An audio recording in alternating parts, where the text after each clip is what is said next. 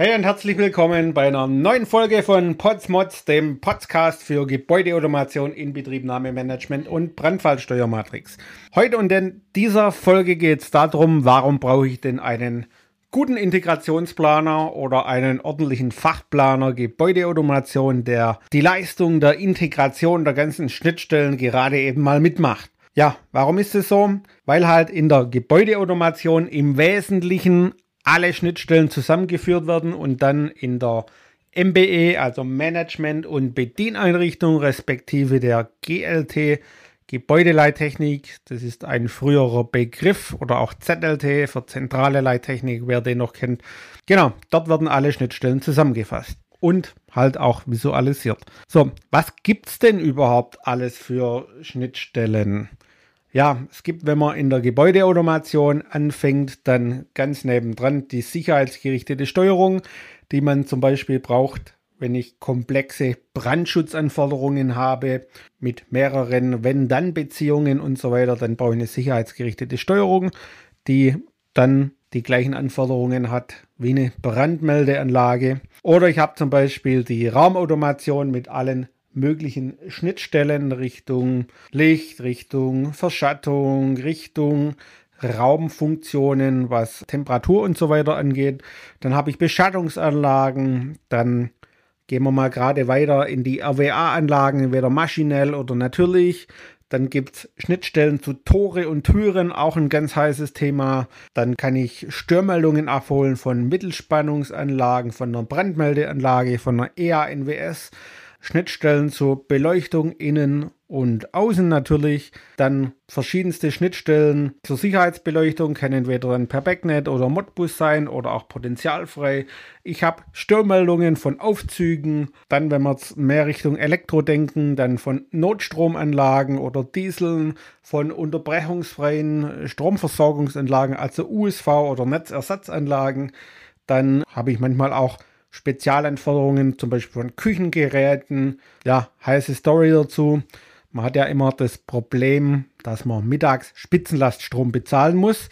Und ja, mein Vater auch aus der Branche hat es dann eben so gelöst, dass er gesagt hat, Mensch, ähm, wenn eine Herdplatte mal auf Temperatur ist, wird die nicht so schnell kalt.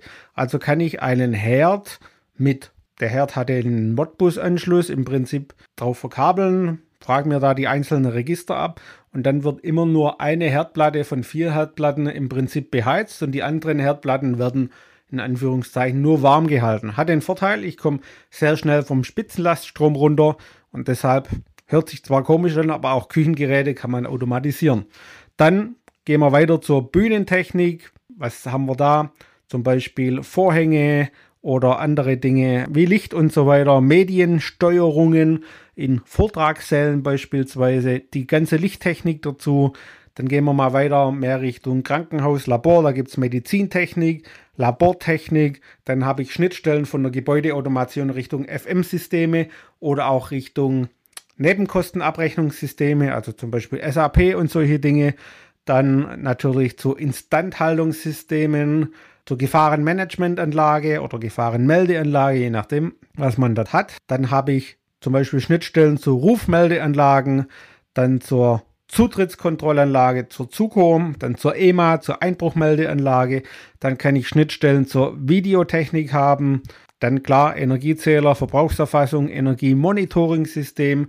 Und dann kommen wir jetzt noch ganz klassisch zu den ganzen HLK-Anlagen wie Heizung, Kälte, Lüftung, Kleinkälte, Druckluft, Sanitär und noch Medien und Gase. Ja, und um all diese ganzen Gewerke unter einen Hut zu bekommen, brauche ich natürlich die Integration. Deshalb ist es unendlich wichtig, einen Integrationsplaner zu haben oder einen sehr guten Planer für Gebäudeautomation, der diese ganzen Schnittstellen kennt, der die ganzen Systeme kennt, der das auch alles koordiniert und der ja, wie soll man sagen, ich habe letztens für die Qualitätssicherung ein Regelschema da gesehen.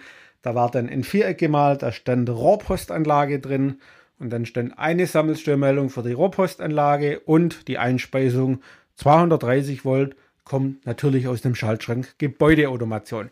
Ja, wer kennt, eine Rohrpostanlage ist quer verzweigt übers komplette Gebäude, hat viele, viele ganz große und auch kleine Komponenten, hat eine eigene Steuerungstechnik und so weiter. Und daran sieht man mal wieder, das war jetzt kein Planer, der wusste, von was er redet, sondern das war jemand, der halt irgendwas zusammengepinselt hat, nenne ich es mal ganz frech.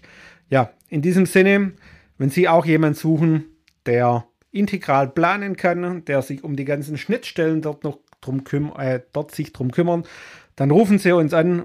Genau das ist unser Spezialgebiet. Integrale Planung, Schnittstellenklärung und zwar auf dem Plan während der Planungsphase und nicht auf der Baustelle. Ihr könnt gerne bei uns mal auf der Homepage vorbeischauen unter www.buildingswatteam.de oder auf unserem YouTube-Kanal oder natürlich hier auch noch den ein oder anderen Podcast hören. Ja, euer oder ihr Tobias Potz vom Building SWAT Team. Bis zum nächsten Mal. Tschüss und ciao, ciao.